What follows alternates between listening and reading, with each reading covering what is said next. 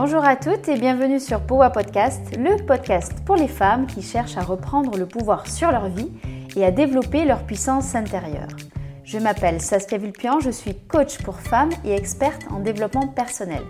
Ma mission Permettre à un maximum de femmes d'explorer tout leur potentiel.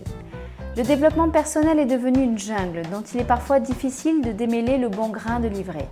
À travers ce podcast, je vous invite à découvrir les meilleurs outils concrets de développement personnel et à vous poser les bonnes questions, celles dont les réponses provoquent des déclics.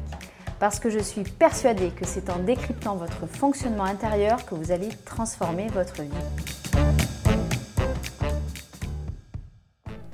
Bonjour à toi et bienvenue dans ce nouvel épisode de Poa Podcast où je vais aborder un sujet très connu dans le développement personnel puisque je vais te parler des affirmations positives.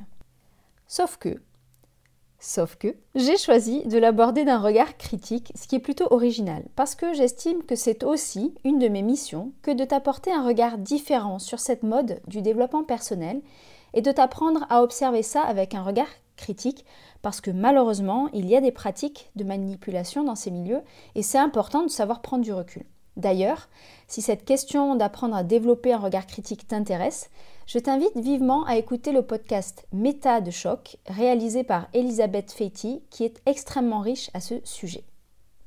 Alors, effectivement, les affirmations positives, c'est hyper à la mode, on en voit partout. Je vais donc nager un peu à contre-courant en te disant que pour moi, c'est le rat des pâquerettes du développement personnel. C'est le truc un peu touche à tout, qui parle à tout le monde, mais qui produit en fait peu d'effets.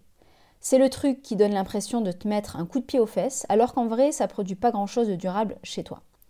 Je choisis ce mot de durable à dessein parce qu'on peut imaginer éventuellement que la lecture d'affirmations positives pourrait, mais je mets vraiment ça au conditionnel, avoir un effet booster très temporaire chez toi. Alors, on en voit euh, pour tous les sujets des affirmations positives.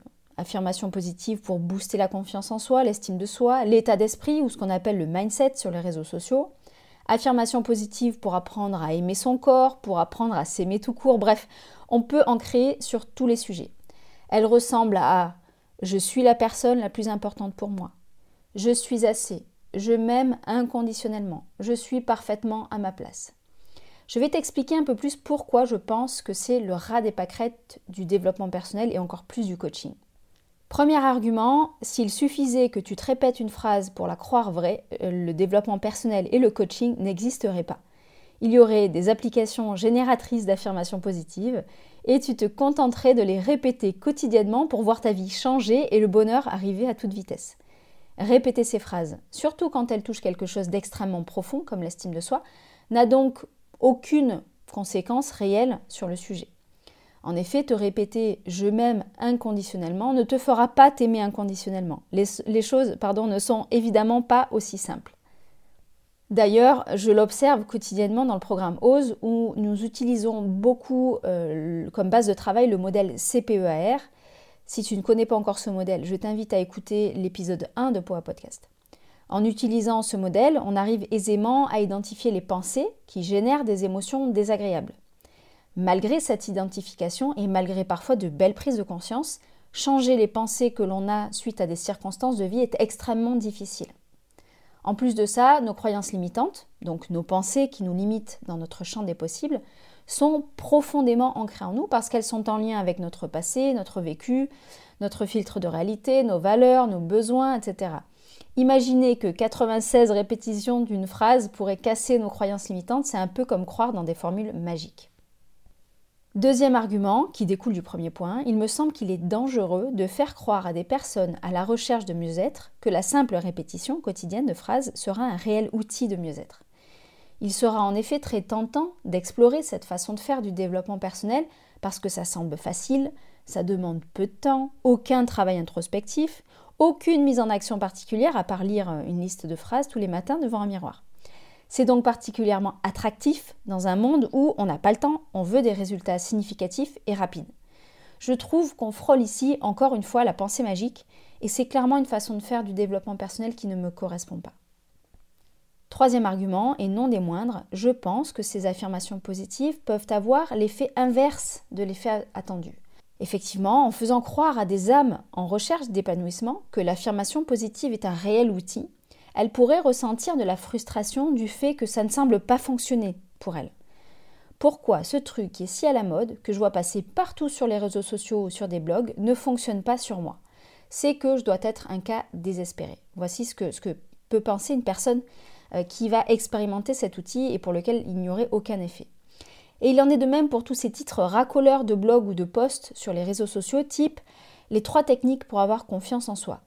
La personne qui lit ça imagine qu'il est alors extrêmement facile et accessible d'avoir confiance en soi puisqu'il suffit d'appliquer trois règles décrites dans un billet de 3000 signes. Quand alors elle fait le constat que malgré les efforts qu'elle a réalisés et les consignes qu'elle a sagement suivies ne fonctionnent pas, elle ne se dit pas que c'est le billet de blog qui est de piètre qualité, elle se dit qu'elle est la cause de son échec. Pourquoi? Tout simplement parce que les personnes qui sont en recherche d'un travail de développement intérieur ont, de manière inhérente, une certaine vulnérabilité qui les pousse à croire aux techniques qui leur promettent un changement rapide. Et c'est normal, c'est humain. C'est pourquoi il me semble important de développer son esprit critique à ce sujet. Alors, est-ce que malgré tout, il y a du bon dans ces affirmations positives? De mon regard, qui est parfaitement subjectif, bien sûr, je pense qu'elles n'ont aucun sens telles qu'elles sont véhiculées dans les réseaux sociaux le plus souvent. Cependant, si tu ne les considères pas comme un outil unique de travail intérieur, si tu n'estimes pas que la répétition des phrases va provoquer des changements majeurs en toi, si elle t'apporte un peu de boost motivationnel, alors je ne vois pas d'inconvénient à ce qu'elle soit utilisée.